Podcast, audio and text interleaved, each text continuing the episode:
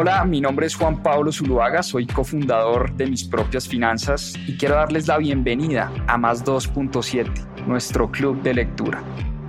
Durante 52 semanas leímos un libro todas las semanas y en este club de lectura van a encontrar la conversación de todo lo que aprendimos a través de la lectura. ¿Por qué más 2.7? En la región se leen menos de 2.7 libros al año y es una estadística que queremos combatir. Disfruten esta conversación y este aprendizaje que tuvimos a través de los libros. Bienvenidos. Hola, hola, ¿cómo están? Buenas noches. Bienvenidos nuevamente a Club de Lectura en mis propias finanzas. Para los que se conectan todos los domingos, muchas gracias por esa fidelidad de siempre. Les agradezco muchísimo. Para los que se conectan por primera vez, este es un espacio donde hablamos de varios temas, todo a través de la lectura, todo a través de los buenos libros. Aquí hemos hablado un poquito de historia, de economía, de finanzas, de emprendimiento, biografías de grandes personajes.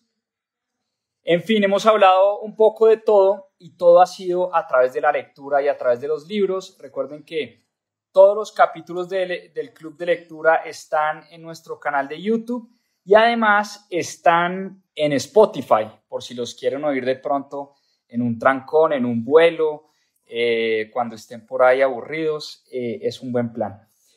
Bueno, hoy, ¿qué tenemos para hoy? Hoy tenemos un libro que me encantó, la verdad. Se llama Skin in the Game, jugarse la piel como decimos aquí en Colombia coloquialmente, tener carne en el asador. Y hablemos un poco de quién es el autor de este libro, Nassim Nicolás Taleb. Nassim Taleb, para los que no lo conocen, eh, realmente se ha convertido en uno de mis autores favoritos. Tiene varios libros. Tiene, de hecho, una saga de libros que se llama eh, El Incierto. Eh, y ahí está el Black Swan, Los Cisnes Negros, Está Antifrágil, que debe estar por acá. Eh, este es otro libro espectacular de Nassim Taleb, Antifrágil, Antifrágil, Antifragile. Eh, este, Jugarse la piel, fue el último que leí y, y me gustó bastante. Entonces hay varios libros de él. Es un autor difícil de entender, es un autor bastante polémico y ya vamos a ver por qué. Eh, es un autor además que tiene, digamos, una experiencia bien interesante. Nassim Taleb es un matemático, un estadístico, pero antes que nada fue un trader. De hecho, su experiencia la empezó como banquero. Él trabajó en Goldman Sachs unos años, pero después pasó a la mesa de dinero de una comisionista de bolsa y era trader de commodities y trader de otros productos y ahí aprendió pues muchísimo sobre los mercados de valores. Y después de haber sido trader, eh, fue que desarrolló como ese gusto y esa pasión por las matemáticas. Estudió matemática pura, eh, además es un experto en estadística y hoy en día eh, pues es profesor, pero además maneja un fondo de inversión. Vamos a hablar también mucho de eso. ¿Y de qué se trata este libro eh, de jugarse la piel? Que es parte, como les digo, de la saga de Inserto, con muchos otros libros como El Cisne Negro. Eh, el Cisne Negro habla de esos eventos raros em, de la vida para los que debemos estar preparados. Y este otro libro, Antifrágil, que también se lo recomiendo muchísimo. Pero bueno, el concepto de jugarse la piel o de tener skin in the game o carne en el asador, como decimos acá en Colombia coloquialmente, Dice Nassim Taleb que es un concepto muy importante, principalmente por tres cosas. Primero, ayuda a filtrar, y me perdonan la palabra, toda la mierda que habla la gente, y, digo mierda porque Nassim lo pone en esos términos. Eh, es decir, ayuda a encontrar la diferencia tan enorme que hay entre la academia y la práctica. Vamos a hablar mucho de eso, de esa enorme diferencia eh, de los charlatanes que hay entre los charlatanes y los que hacen cosas, ¿no?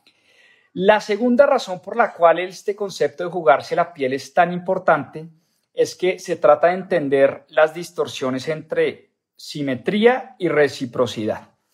¿Esto a qué se refiere Taleb con esto? Es que si tienes, por ejemplo, retornos em, en las cosas o en las decisiones que tomas, también deberías tener un riesgo importante de perder. Y tercero, em, la gente debería pagar una penalidad, pagar una penalidad si algo de lo que hace sale mal. Y también ya vamos a profundizar muchísimo en eso. Y Nassim Taleb, como les digo, es trader, es inversionista y tiene una frase muy famosa. Él dice lo siguiente, no me digas lo que piensas, porque no me importa lo que piensas, dime lo que está en tu portafolio. Entonces, Nassim Taleb aboga muchísimo eh, por, en vez de andar diciendo y andar hablando, es andar contándole a la en vez de andar contándole a la gente, lo que uno hace es mostrarle con acciones concretas lo que uno hace. Y por eso él, que tiene un fondo de inversión, dice que todos los administradores de dinero, es decir, todas las personas que administran dinero de la gente, los bancos, los fondos de pensiones, los asesores financieros que captan recursos de la gente, todos los administradores de dinero deberían estar invertidos en los fondos que promueven. Esto es muy importante. Y a través del libro da un montón de ejemplos un poco raros, un poco extraños, pero también muy, muy coloquiales y muy del día a día. Por ejemplo, dice un vendedor de carro que me está vendiendo un carro Honda, pues debería manejar un Honda. No debería estar manejando un Volkswagen, no debería estar manejando un Mazda, no debería estar manejando un Renault. El que vende carros Honda debería manejar Hondas. A eso se refiere el contener skin in the game, conjugarse la piel con lo que uno vende y con lo que uno promueve. Y los administradores de dinero deberían tener esa asimetría, o más bien esa simetría entre el riesgo que corren, los retornos que ganan, pero también cuando las cosas van mal, a ellos también les debería ir muy mal. Es decir, cuando el barco se hunde, los administradores de dinero también se deberían hundir como el barco, literal como pasó en el Titanic. ¿Recuerdan ustedes la película, esa escena donde el capitán del barco es el último que se hunde con el Titanic. Ese capitán del banco se estaba jugando la piel en ese momento. Es un ejemplo perfecto de lo que Nassim eh, quiere expresar en su libro de qué significa jugarse la piel, qué significa tener skin in the game. Habla muchísimo, por obvias razones, como trader y como inversionista, de la crisis del 2008. Y él dice que los mayores apostadores, los grandes banqueros del planeta, terminaron al final premiados, paradójicamente, por la trampa que hicieron con las hipotecas subprime. Entonces, muchos reguladores en esa época, estamos hablando del año 2008, 2009, 2010, muchos de los reguladores que rescataron a los grandes bancos terminaron contratados por esos mismos bancos. Y ese fue el caso de Ben Bernanke, ese fue el caso de Tim Geithner, ese fue el caso de muchos grandes em, reguladores de la época que se inventaban la regulación, escribían la regulación, escribieron las normas para los grandes bancos y al final terminaron contratando los grandes bancos. Eso, por supuesto, no es tener skin in the game, eso no es jugarse la piel, sino es todo lo contrario a lo que Nassim Taleb trata de exponer en este libro. Y bueno, él habla, él abre, eh, él abre diciendo y abre contándonos sobre las leyes de Hammurabi. Recuerden ustedes que las leyes de Hammurabi, estamos hablando de unas leyes que se escribieron por allá en Babilonia hace tres mil y pico de años, tres mil ochocientos millones de años, eh, perdón, tres mil ochocientos años, si, em, si mal no recuerdo. Em, y las leyes de Hammurabi, en resumen, decía que tú no puedes escapar al riesgo que creas para otras personas. Es decir, y ponen un ejemplo em, pues muy fácil de entender, un arquitecto que diseña y construye una casa, una casa que se termina cayendo y termina matando a mucha gente, ese arquitecto debería pagar su error con su propia vida. A ese arquitecto no se le debería perdonar por un error que él cometió y que al final terminó afectando a los demás. Esas eran así, pues las leyes de Hammurabi, eh, muy en resumidas cuentas, hablaban precisamente de eso, que tú no puedes escapar a ningún riesgo que creaste para los demás. Em, y contrario a lo que decían las leyes de Hammurabi, en este caso que decíamos del año 2008, la gente que epitomiza la falta de jugarse la piel es esa gente que, que, jugaron ese rol crucial. Por ejemplo, recuerden ustedes, Ben Bernanke. ¿Quién era Ben Bernanke? Si ustedes mal no recuerdan, Ben Bernanke fue el director de la Reserva Federal del año 2016 al año 2014. Y Ben Bernanke eh, no, es decir, ninguna de las decisiones que tomaba Ben Bernanke lo afectaban a él directamente. Buenas o malas decisiones, ahí se mantuvo todo ese tiempo como director de la Reserva Federal del 2006 al año 2014, es decir, durante ocho años fue director de la Reserva Federal y pocas de las decisiones que tomó, para bien o para mal, terminaron afectándolo. O sea, él igual siguió eh, en su cargo, ganándose su salario y esas de las cosas que más critica Nassim Taleb. Y ya vamos a hablar de los burócratas y cómo Nassim Taleb les tira palo a dos manos a los burócratas, a los políticos y, a muchas otras personas y muchos académicos. Em, pero por eso les decía que Nassim Taleb dice que lo que la gente dice no es para nada relevante.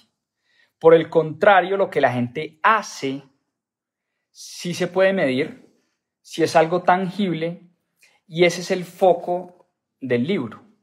No es tanto ponerle cuidado a lo que la gente dice, sino más bien estar muy pendiente de lo que la gente hace. Y habla mucho también de las religiones. Y recuerden ustedes que la regla de oro de muchas religiones em, dice lo siguiente, es hazle, hazle a los demás lo que, o trata a los demás como quisiera que te trataran a ti.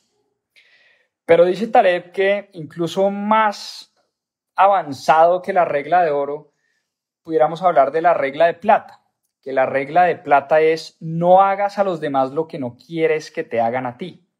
¿Por qué dice él que la regla de oro es un poco intrusiva? Porque la regla de oro dice, em, hazle a los demás lo que quieren que te hagan a ti. Entonces él pone ejemplos, pues igual, eh, un poco banales y sencillos, pero dice, oiga, yo que soy carnívoro, pues yo no puedo obligarle a la gente que coma carne, así yo quiera, así yo quiera comer carne, pues la regla de oro es un poco intrusiva. Cambio, la regla de plata es todo lo contrario, es no hagas a los demás lo que no quieras que te hagan a ti. No obligues a la gente a comer carne si tú no quieres que, que ellos te obliguen a comer vegetales. Esa regla tiene, hace mucho más sentido. Y con base en esa regla es que uno debería prácticamente, en eso se debería basar la moral. Es una regla muy sencillita, es no hagas a nadie lo que no quieras que te hagan a ti. Lo que pasa es que hoy en día Muchas de las personas tomando las decisiones en las corporaciones, en las empresas, en los países, en los estados, son personas que le hacen un montón de daño a la gente y es un daño que ellos no quisieran que le hicieran a ellos, a ellos, ¿no? Y fíjense la gran diferencia que había, por ejemplo, con los emperadores romanos, eh, con los políticos de hoy en día. Dicen a Taleb, ¿Cuántos emperadores romanos conocemos nosotros que murieron por causas naturales? Muy pocos, muy, muy pocos. Los emperadores romanos tenían mucho, mucho juego, mucho skin in the game. Todos morían en el campo de batalla. La gran mayoría de emperadores romanos morían o asesinados o, morían en el campo de batalla. Contrasta mucho con los políticos que tenemos hoy en día tomando las decisiones donde muchas de esas decisiones no los afectan a ellos. Y él dice, y como les digo en este libro, le da palo a los políticos de Washington, a los académicos que se la pasan escribiendo política pública desde la comodidad de sus universidades. Y esas políticas públicas muchas veces pueden causar traumas financieros, pueden causar asesinatos, pueden causar, guerras, y nada de las decisiones que se toman eh, tienen implicaciones para las personas que toman esas decisiones. Habla de, como les digo, de los académicos como Thomas Friedman, habla de Paul Krugman, habla de Joseph Stiglitz, habla de toda esa gente de la inteligencia, los llama ellos, de la inteligencia académica, que se la pasa abogando por la paz mundial y se la pasa abogando por los más necesitados y se la pasan escribiendo sobre la inequidad económica, pero nada de lo que dicen y nada de lo que hacen refleja realmente que ellos tengan juego, eh, que ellos estén jugando la piel con esas políticas eh, que promueven. Muy distinto un emperador como Napoleón. Napoleón siempre estaba eh, con un altísimo riesgo de morir, al frente del campo de batalla, liderando las batallas en su conquista a Europa. Pues bien, muchos de los políticos de hoy critican mucho la, guerra en Irak, la invasión a Libia, la invasión al Líbano, critica la invasión al Medio Oriente por parte de Occidente. Nada de esas decisiones que se toman desde la comodidad de la Casa Blanca o desde la comodidad del Capitolio afectan a las personas que terminan tomando esas decisiones. Em, da varios ejemplos y de hecho contrasta, contrasta mucho eh, y admira mucho a los emprendedores, ya vamos a hablar mucho de emprendimiento también, pero dice que en Suiza hubo una ley para bajarle los salarios a los CEOs de las grandes corporaciones. Y la ley pasó muy rápido porque tenía mucho apoyo popular.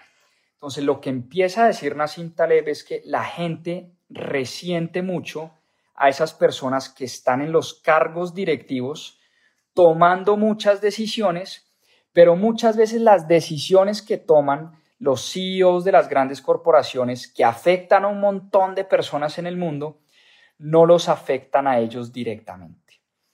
Contrario a los emprendedores, a las personas que emprenden los negocios y montan los negocios, esas personas sí que tienen skin in the game, esas personas sí que se están jugando la piel con su negocio y por eso admira muchísimo a, cada emprendedor. De hecho, dicen a Sim Taleb que cada vez em, que un que una persona joven le pregunta en alguna conferencia, em, cuando la gente joven le dice a él que quiere ayudar a la humanidad, que quiere acabar la pobreza, que quiere salvar al mundo, Nassim Taleb siempre les dice, y aquí voy a ir a la frase que la tengo aquí subrayada, dice Nassim Taleb cada vez que le pregunta a una persona joven, em, oiga Taleb, yo quiero ayudar al mundo, yo quiero salvar a la humanidad, yo quiero acabar con la pobreza, ¿qué debería hacer? Deme un consejo. Nassim Taleb dice lo siguiente, abro comillas, debes empezar un negocio, ponte al frente, toma riesgos, que tus acciones tengan consecuencias. ¿Quieres verdaderamente salvar al mundo? Empieza tu negocio y si te vuelves millonario, gasta generosamente en los demás pareció una frase pues interesante, que vale la pena recalcar.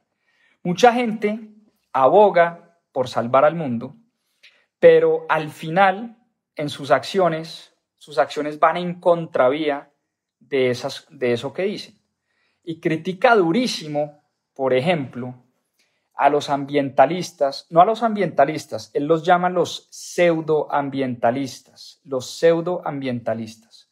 ¿Por qué? Dice, mire, un pseudoambientalista que aboga, por ejemplo, por acabar con el petróleo de tajo, y de esos hay muchos en el mundo, pseudoambientalistas que abogan de tajo con acabar con el petróleo, deberían, dicen Nassim Taleb, dejar de montar en aviones que usan gasolina para volar de un lado a otro. Deberían dejar de usar celulares que se fabrican con muchas piezas que a su vez necesitan gasolina para su producción.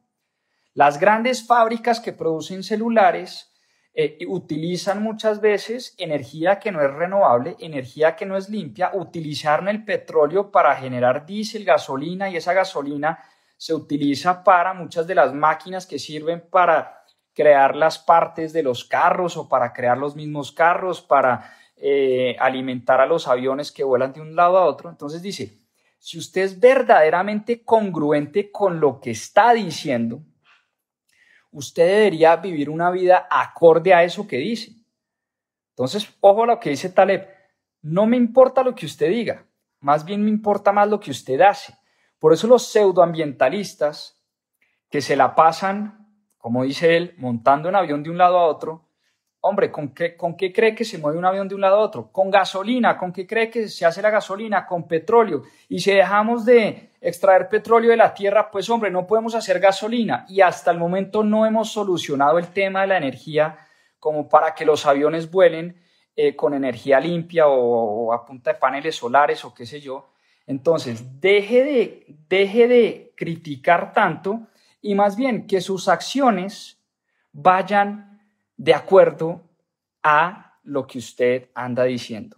Lo mismo pasa con, con los académicos que hablan de la desigualdad. ¿sí? Eh, y fíjense que él, tiene una, él tiene una visión de la desigualdad bastante interesante y bastante polémica. ¿Qué dice Nassim Taleb sobre, sobre la desigualdad? Él dice, mire, la gente tolera la desigualdad siempre y cuando los que están arriba, los que tienen, tengan también el riesgo de perderlo todo. Esto es bien interesante, pongan atención a este punto. La gente es capaz de tolerar la desigualdad siempre y cuando estén en un sistema donde los que están en posiciones de dinero, de plata y arriba de poder tengan el riesgo de en algún momento por perderlo todo. ¿Por qué? Porque si existe un sistema donde el que está arriba puede caer, quiere decir que el que está abajo, el que está abajo, puede llegar en algún momento a ser el que está arriba. ¿Sí? Entonces, habla, por ejemplo, de Google. Google se creó en un dormitorio por dos grandes emprendedores, Sergey Brin y Larry Page. Pero Google no necesariamente va a ser Google por el resto de la vida.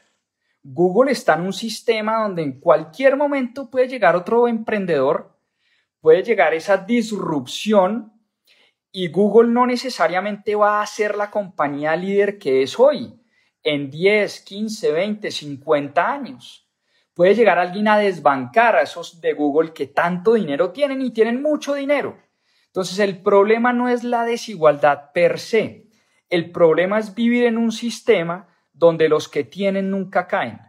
Y generalmente esos sistemas, esos sistemas donde los que tienen nunca caen, son los sistemas donde hay más intervención del Estado, donde generalmente los políticos y los académicos, independientemente de las decisiones que tomen, independientemente de lo que dicen, nunca caen de esos puestos de poder. Y generalmente, dice Nassim Taleb, eh, las sociedades donde existe em, ese tipo de sistemas es donde realmente se resiente más la desigualdad. Él dice al revés, porque, porque Nassim Taleb es, de, pues es originalmente de, del, del Medio Oriente y él emigró a Estados Unidos hace muchos años pero es un sistema como el, Estado, el de Estados Unidos, que es tan desigual desde el punto de vista económico, es un sistema que permite que mucha gente que viene de abajo surja.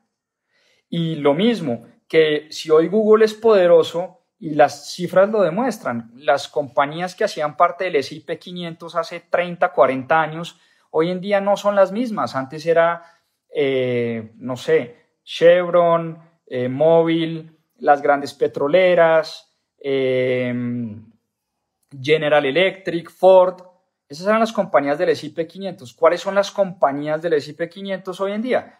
Google, Amazon, Meta, Facebook y demás. Pero ¿qué dice él? Esas compañías, eh, bueno, ya vamos a hablar también de, de, emprendimiento y de venture capital porque tiene una posición bastante, bastante polémica sobre eso. Pero para cerrar este tema de la desigualdad, Fíjense ustedes que eh, uno necesita un sistema donde también las, las compañías que están arriba tengan un riesgo importante de, irse a la quiebra. Porque lo que quieres es que haya gente que esté abajo, que pueda llegar arriba y la que esté arriba tenga el riesgo también de caer. ¿sí? No que los que estén arriba siempre se mantengan arriba. Y eso em, contrasta muchísimo, contrasta muchísimo con eh, la posición de personajes como, como Thomas Piketty, de personajes como Paul Krugman, de personajes como el mismo Joseph Stiglitz, que son tres economistas muy reconocidos, muy famosos, muchas políticas públicas se han diseñado y se han construido alrededor de las ideas de Piketty, de Krugman, de Stiglitz, pero Nassim Taleb en su libro los destruye completamente. Los destruye porque dice, mire, eh, ni Thomas Piketty, ni Paul Krugman, ni, ni Joseph Stiglitz se están jugando la piel con nada nada de lo que dicen puesto en práctica los afecta a ellos directamente. Es muy fácil promover políticas públicas desde la comodidad de una universidad, pero ellos siempre van a tener su, buen salario, siempre van a estar em, protegidos por la misma academia.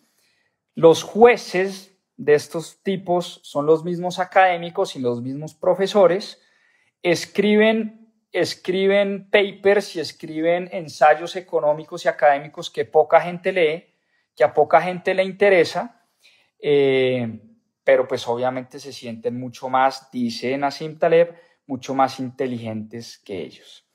Entonces, em, bueno, eso por el lado de, de la economía, de los académicos y de qué pasa cuando una persona está promoviendo un montón de políticas públicas y de ideas, pero ideas que nunca juegan ni a favor ni en contra de lo que dicen.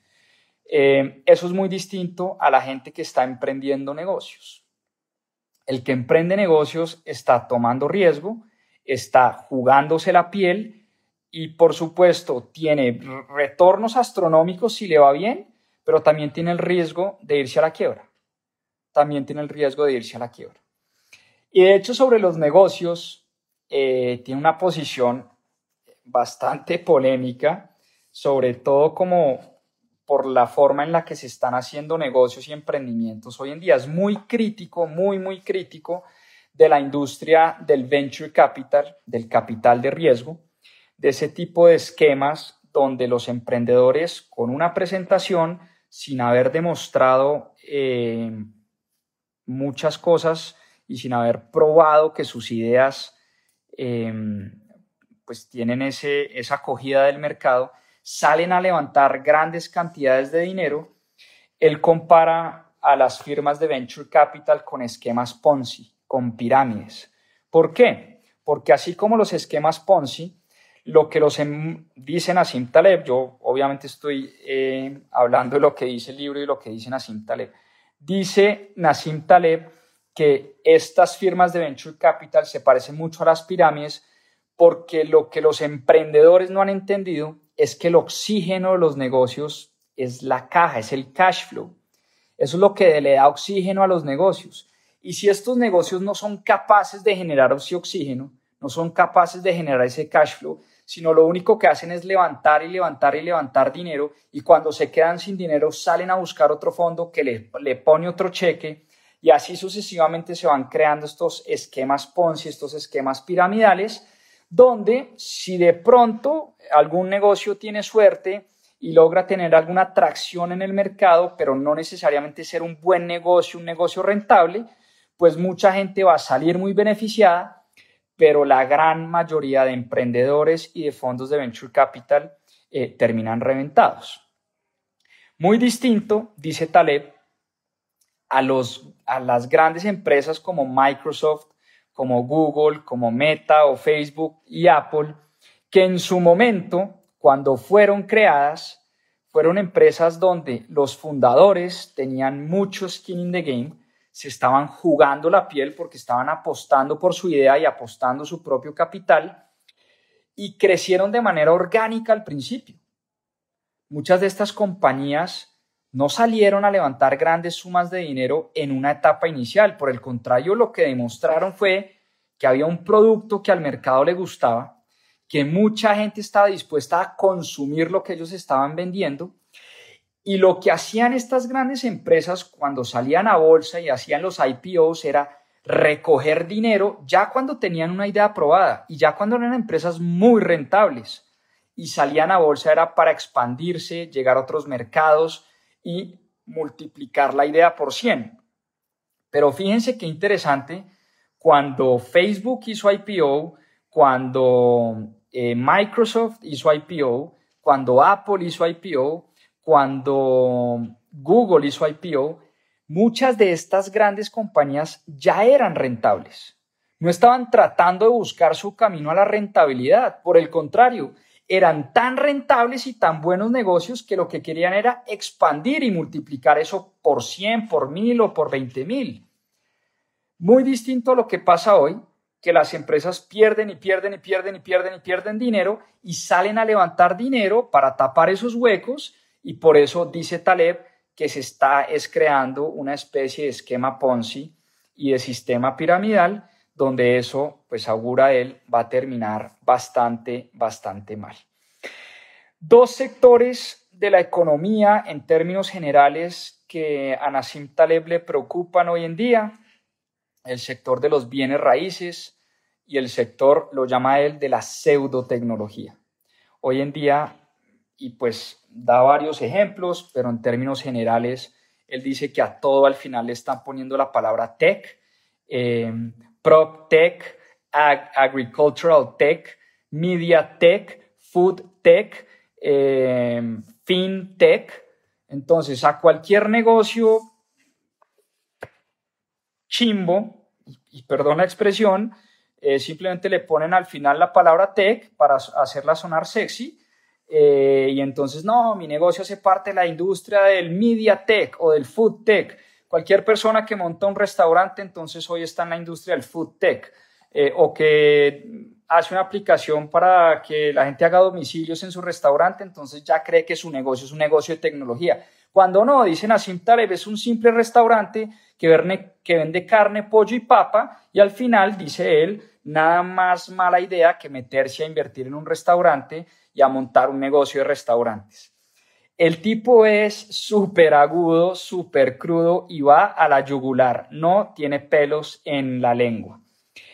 Sobre la economía, ¿qué dice Nassim Taleb sobre la economía y sobre, sobre las situaciones que crea la Reserva Federal?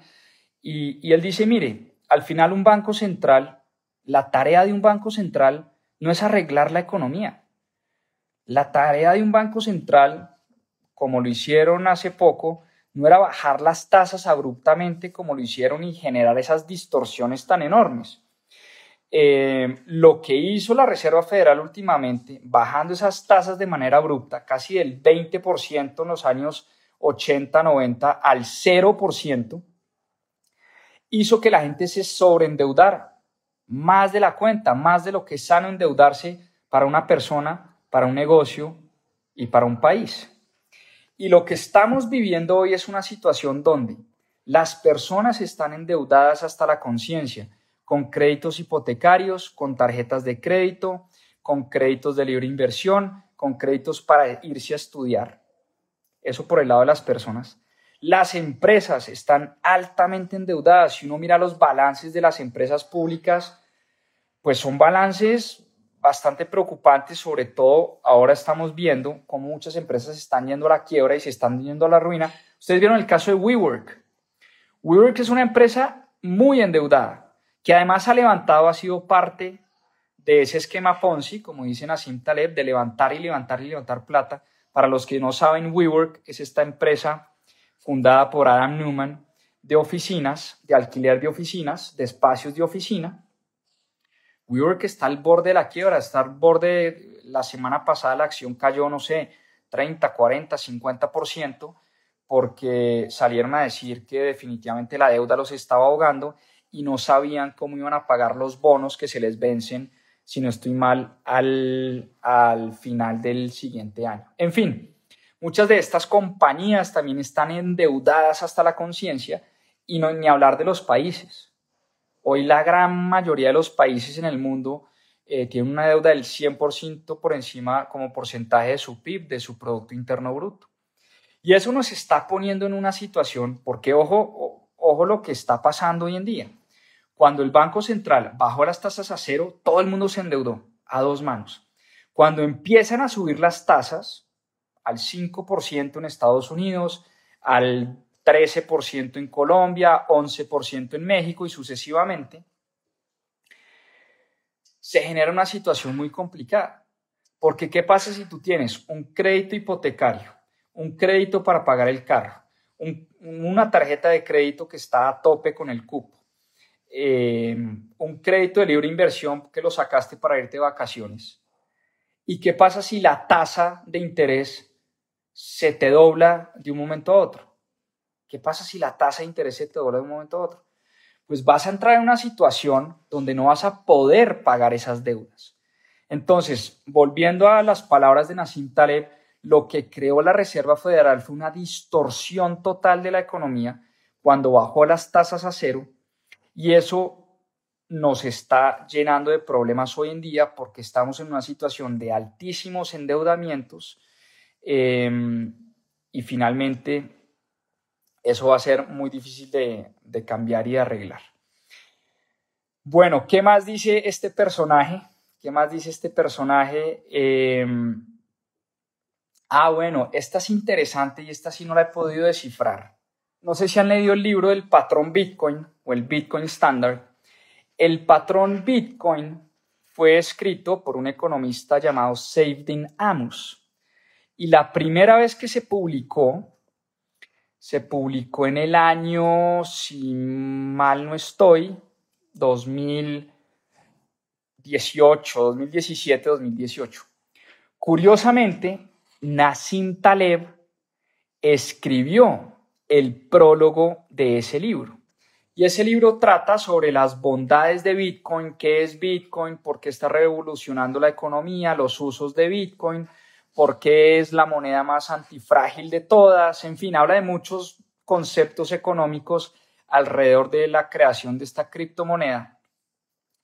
Y curiosamente, Nassim Taleb en ese entonces, año 2018, escribió el prólogo de ese libro. En ese entonces, Nassim Taleb estaba 100% a favor del patrón Bitcoin eh, y 100% a favor de Bitcoin.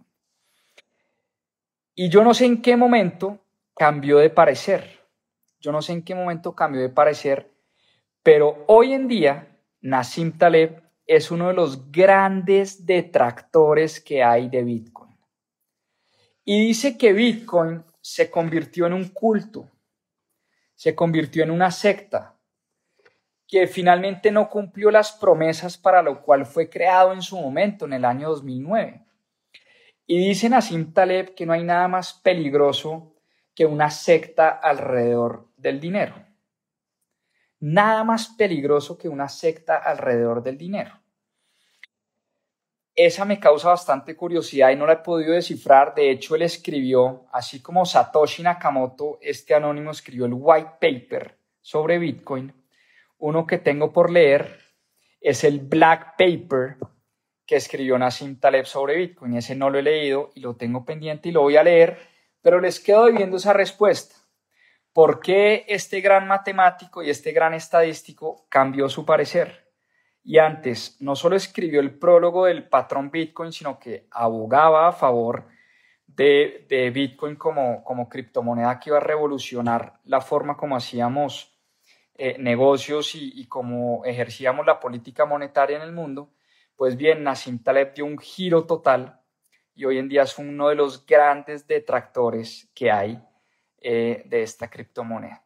Entonces, como les digo, ah, una, ya para cerrar, porque obviamente este es un canal de finanzas y de inversiones, eh, ¿cómo invierte Nassim Taleb? ¿Cómo invierte Nassim Nicolás Taleb? Muy fácil y muy sencillo para los que quieran tomar nota. Nassim Taleb dice, mire, un portafolio antifrágil, de hecho está en este libro, eh, un portafolio antifrágil es un portafolio muy sencillo. Dice, ponga el 90%, 90% de su patrimonio en lo que él llama activos aburridos. Activos aburridos. ¿Qué son los activos aburridos? Los bonos del tesoro, puede ser el oro, la plata, algunas inversiones en bienes raíces, eh, bonos que te protegen contra la inflación, CDTs, CETES, en fin. ¿Y por qué aburridos? Pues porque no hay nada más aburrido que invertir en un CDT. ¿Qué cosa más aburrida? Invertir en un bono del Tesoro de Estados Unidos. ¿Qué cosa más aburrida? Invertir en un bono, bueno, de pronto tiene un poquito más de adrenalina invertir en un bono del Tesoro colombiano, eh, un bono eh, del gobierno colombiano. Pero aún así son inversiones que te rentan ahí un poquito, que tú ya sabes más o menos son rentas fijas, a veces son contratos que te prometen esas rentabilidades. Lo mismo algunos proyectos de bienes raíces estables que te generan unas rentas mensuales o semestrales. Pero ahí no hay mucho y ahí no hay mucha adrenalina y ahí no hay mucho que uno pueda llegar a hacer. Pero dice Nassim Taleb que un portafolio antifrágil tiene 90% del patrimonio en activos aburridos y el 10%, el 10% del patrimonio, dice él, eh, ahí sí inviértalo en lo que a usted más o menos se le dé la gana. O sea, ahí sí inviértalo en la inversión más riesgosa del mundo, en maximally risky assets, dice él, es decir, activos de máximo riesgo ahí sí métalos en Shiba Coin, en Dogecoin, en, en Bitcoin, en el emprendimiento de empanadas de su amigo. Mejor dicho, imaginen ustedes la inversión más riesgosa del mundo. En venture capital, en startups, en, en no sé, en algo de mucho, mucho riesgo. ¿Qué pasa? Puede que, puede que a ese negocio, para hablarlo jocosamente, puede que ese negocio de empanadas de su amigo la saque del estadio se convierta en el negocio de empanadas más exitoso de Colombia y de toda Latinoamérica. Pero ¿cuál es la probabilidad de que ese negocio de empanadas se convierta en eso? Pues es muy baja. Es, un, es una inversión de máximo riesgo.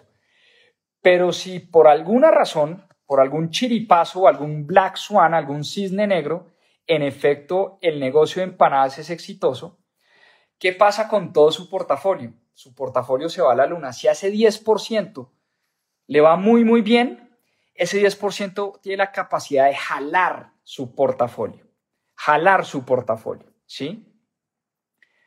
Pero, pero, si por alguna razón el negocio de empanadas de su amigo se quiebra, que, hay una altísima probabilidad de que se quiebre el negocio de empanadas de su amigo, pues hombre, ¿qué le pasó a su patrimonio?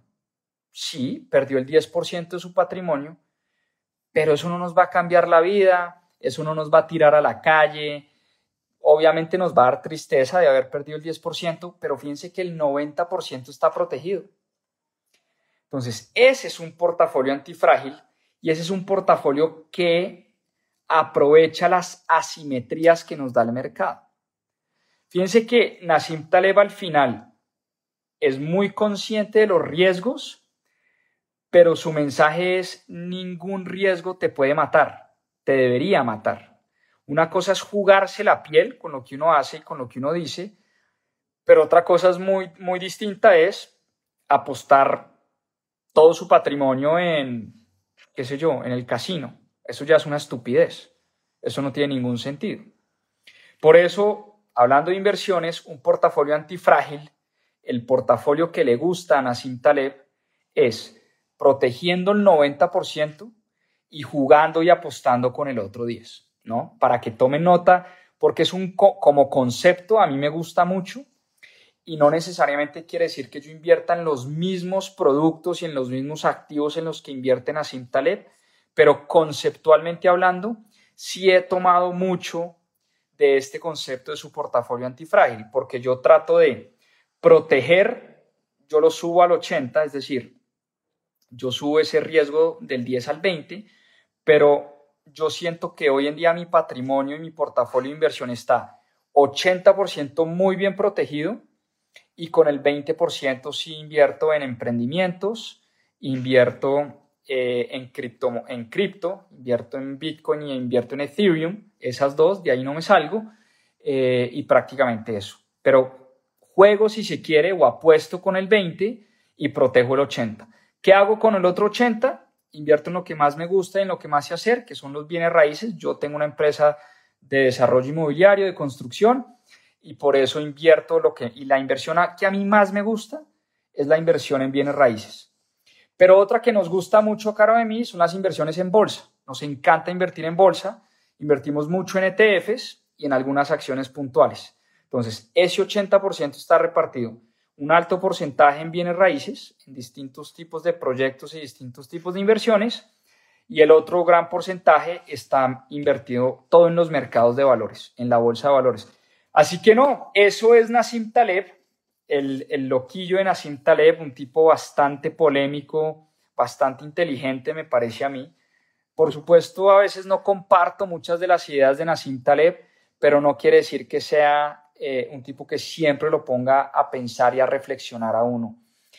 Nassim Taleb es de esos autores, y por eso me gusta mucho, difíciles de entender, de una vez desadvierto autores difíciles de entender y este señor, Nassim Nicolás Taleb.